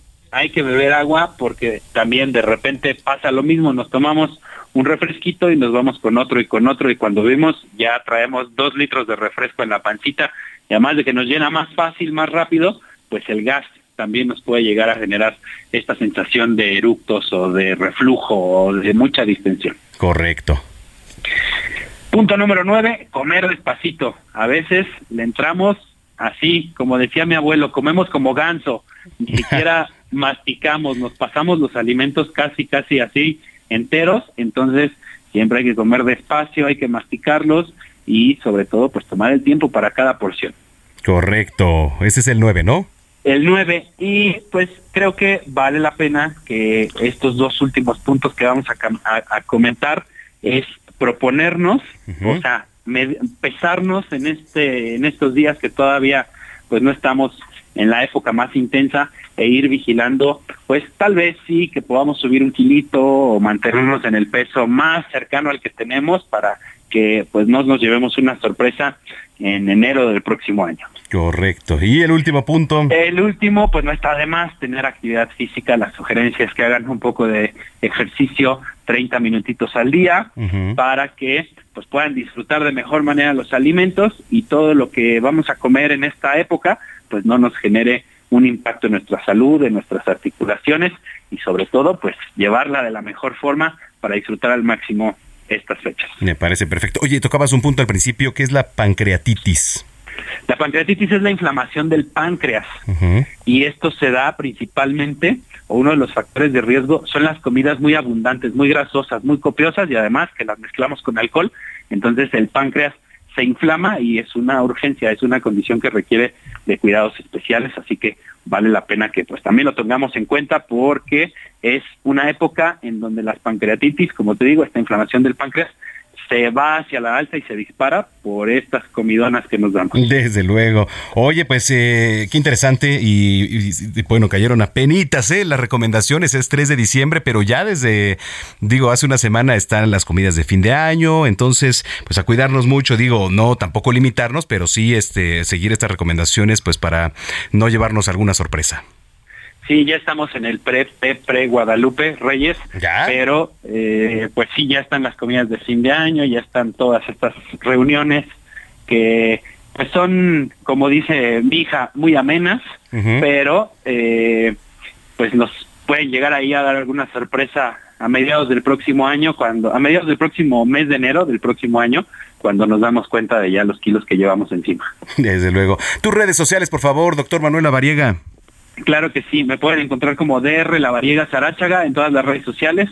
Ahí vamos a estar subiendo durante todo este mes recomendaciones también para que estén pendientes, nos sigan y pues de repente chequenlas para que se acuerden y digan, ay, creo que sí, mejor no le voy a comer tanto y voy a tratar de equilibrar un poco con pescados o cosas así. Muy bien, bueno, te mando un abrazo y estamos en comunicación. Claro que sí, un fuerte abrazo para ti, para todo el auditorio y a todos en cabina. Excelente tarde. Muchísimas gracias, el doctor Manuel Variega, aquí en Zona de Noticias 3 con 48.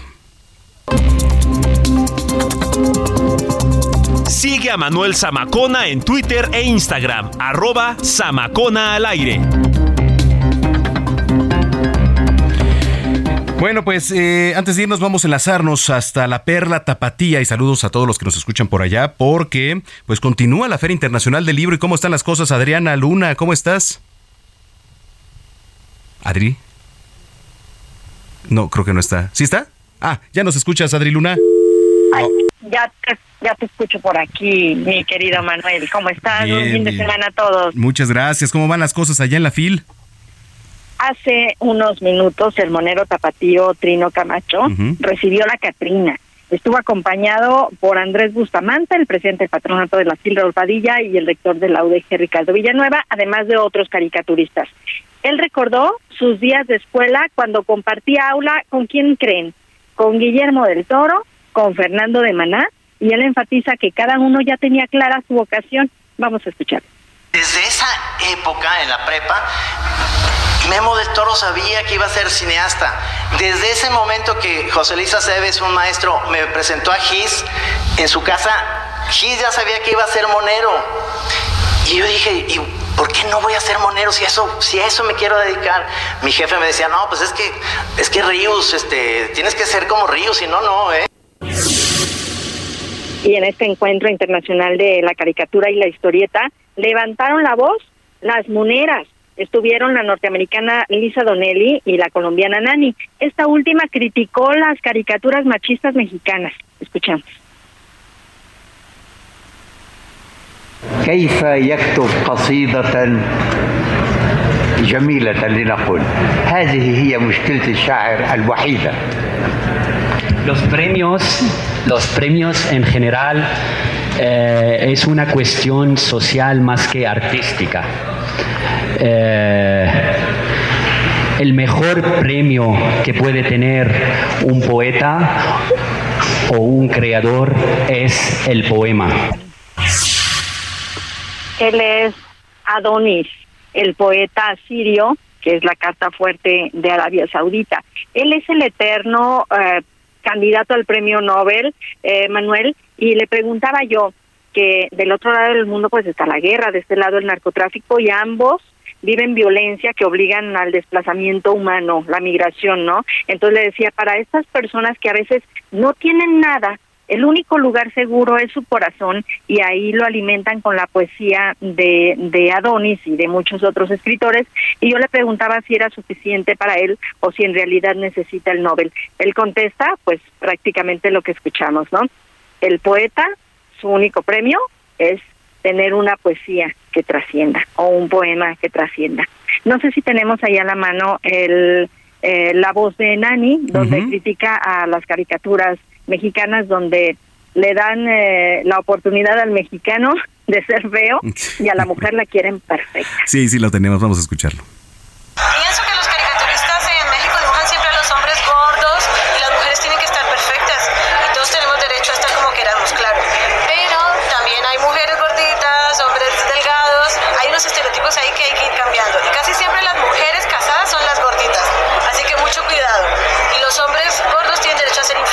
infieles, ¿qué es eso? No puede ser. Y prácticamente, Manuel, ya hoy termina, mañana termina la FIL, hoy ya es prácticamente como lo, lo último, la última oportunidad, ¿no? Y ya mañana Sharjah va a entregar la estafeta a la Unión Europea, que es el invitado de honor para el 2023. Bueno, mañana último día, ¿no? Ahí en la fil. Sí, mañana ya es lo último. Bueno, pues nos enlazamos contigo el día de mañana. Gracias, qué buen reporte, Adriana, como siempre. Te mando un abrazo y estamos en contacto. Un abrazo, Manuel, nos escuchamos mañana. Gracias, Adriana Luna. Desde la Perla Tapatía en la Feria Internacional del Libro.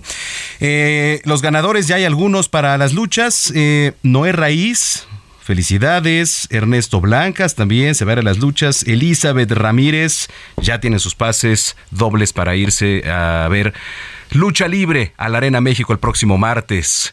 Bueno. ¿Con qué nos quedamos? Eh, antes de irnos, ya le platicaba el hospital israelita Albert Einstein de Sao Paulo, en donde se encuentra internado Edson Arantes do Nascimento, mejor conocido como Pelé, dio a conocer ya la actualización sobre el estado de salud del brasileño y señaló que se mantiene estable y respondiendo bien al tratamiento de la infección respiratoria que padece. Dice, Pelé ha tenido buena, ha tenido buena respuesta también a los cuadros en la infección respiratoria, no presentando ningún empeoramiento en su cuadro en las últimas 24 horas, según afirma el boletín del hospital israelita Albert Einstein, le repito, allá en Sao Paulo.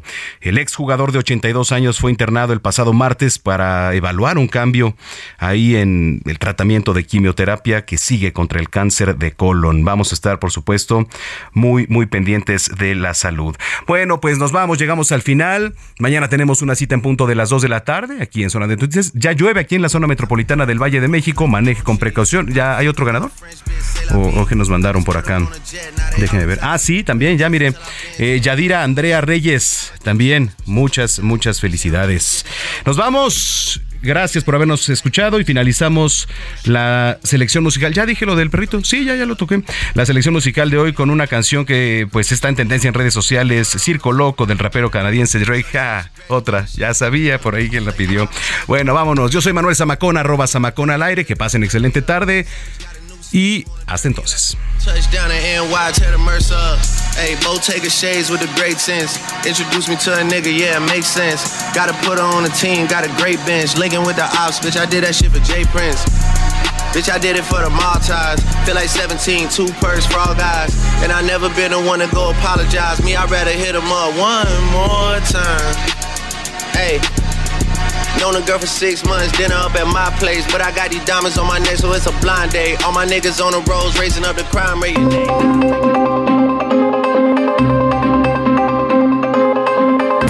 El Heraldo Radio presentó Zona de Noticias con Manuel Zamacona. Los esperamos la próxima semana desde el epicentro de la información.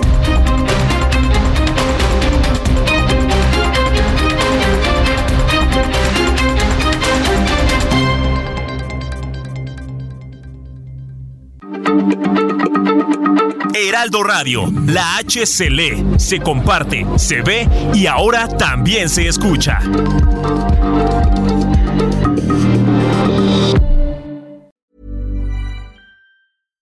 How would you like to look five years younger? In a clinical study, people that had volume added with Juvederm Voluma XC in the cheeks perceived themselves as looking five years younger at six months after treatment. Look younger, feel like you. Add volume for lift and contour in the cheeks with Juvederm Voluma XC. Reverse signs of aging by adding volume to smooth laugh lines with Juvederm Volure XC. For important safety information and to find a licensed specialist, visit juvederm.com. That's J U V E D E R M.com. Not for people with severe allergic reactions, allergies to lidocaine, or the proteins used in Juvederm. Common side effects include injection site redness, swelling, pain, tenderness, firmness, lumps, bumps, bruising, discoloration, or itching. There's a risk of unintentional injection into a blood vessel, which can cause vision abnormalities, blindness, stroke, temporary scabs, or scarring. Talk to a licensed specialist to find out if it's right for you.